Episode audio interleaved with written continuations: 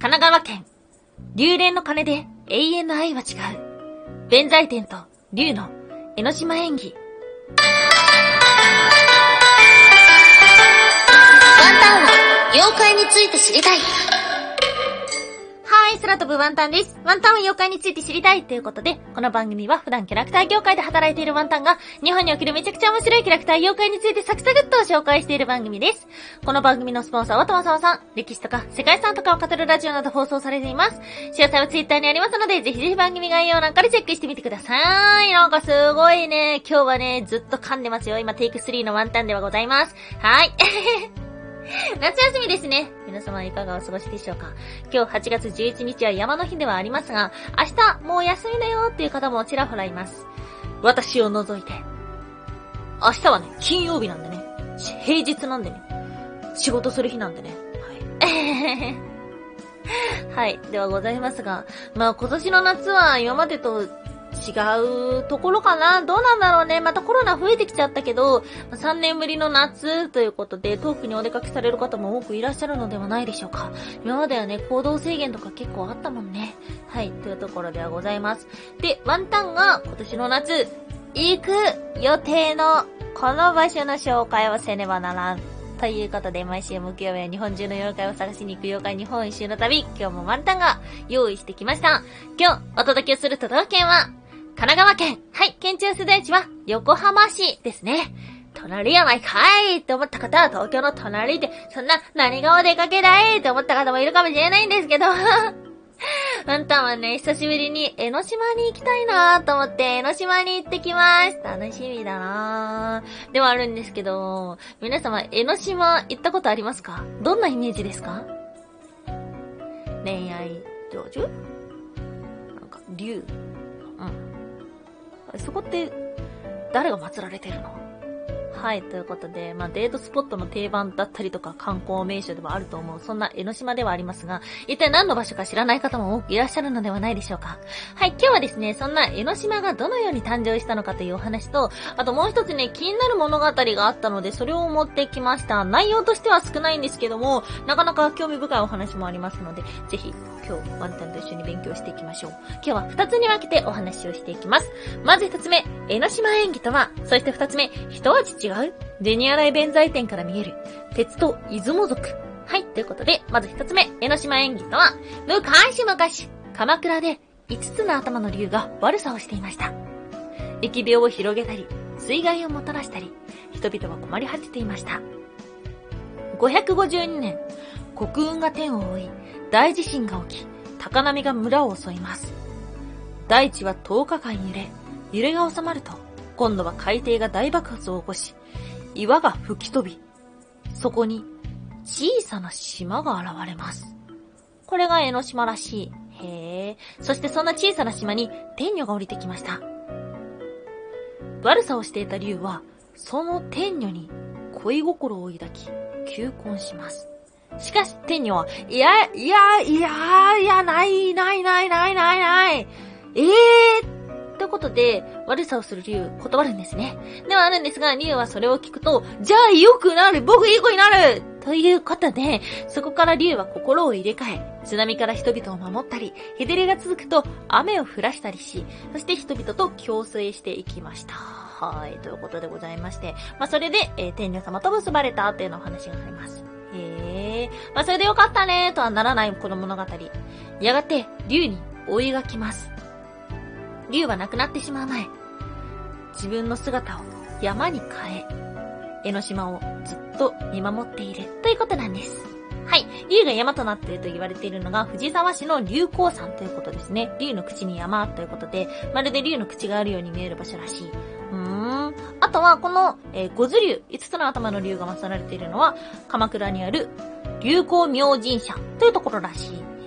へー。はい。ということでですね、実はそんな弁財天様と竜の恋愛の物語がここにあるということなんです。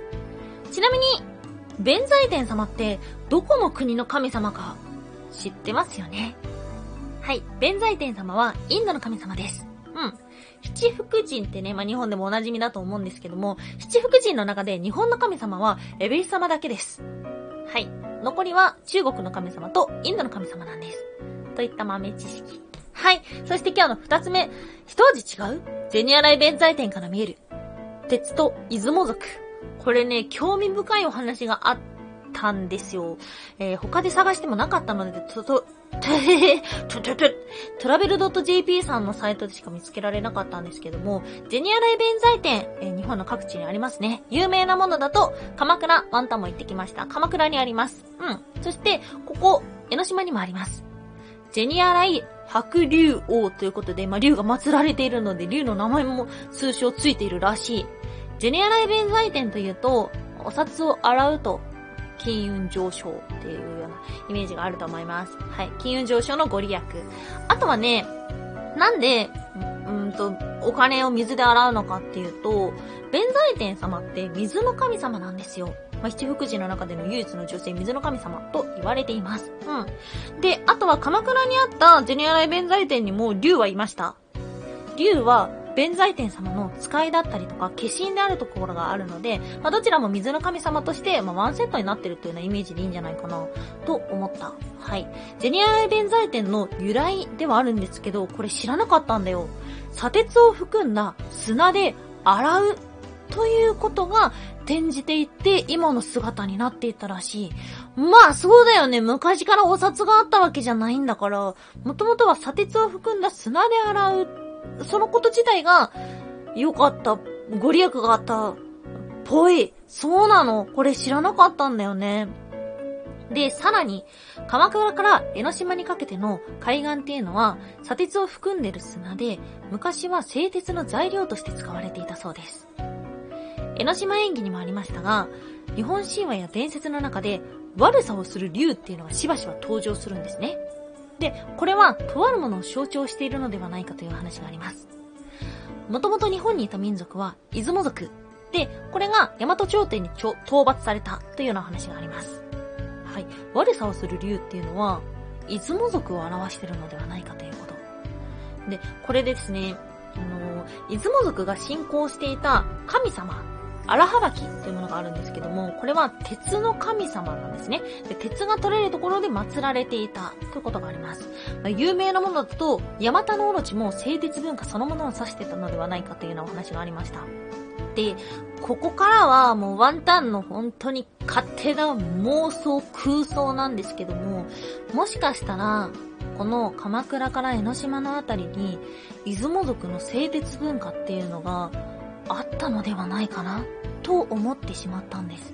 それが悪さをするゴズ竜に形を変わっていったのかなどうなんだろう。なんかね、ワンタンは今までこの妖怪日本一周の旅をしていく中で、この出雲族と鉄の文化っていうのにね、ちょっと急に興味を持ち出しているわけなんですよね。で、今日のお話っていうのもキーワードだけで拾っていくと、なんか繋がりがありそうって思うんですが、その確信のところが分からずにいます。もしご存知の方がいたら本当に教えてほしいな、というところです。はい。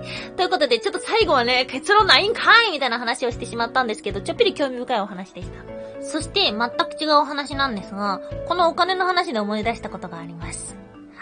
接客のバイトとかしたことありますか？ワンタンはね、学生の時にしてたんですけども、お金の話でね、ああ、そういえばっていう風に思ったことがあるんですよ。お釣りを返すときに、大きい方から3000円を開始しますって、間違いっていう風に言われたことがあるんだよね。で、間違えてるポイントいっぱいあんの。これ何を間違えてるかっていうと、まず大きい方からっていう、からをつけちゃうと、までをつけないといけないから、大きい方からのからが間違い。で、大きい方の方も間違い。方っていうのは方角を指すから、大きい方っていうのも間違い。で、最後に間違いは、大きいが間違い。お金っていうのは大きいも小さいもないから、小銭とお札は言うけども、大きいお金っていうのは存在しない。っていうことなので、大きい方からっていうのはね、全部間違いなんだって。はい。そんなことを思い出したお金の豆知識です。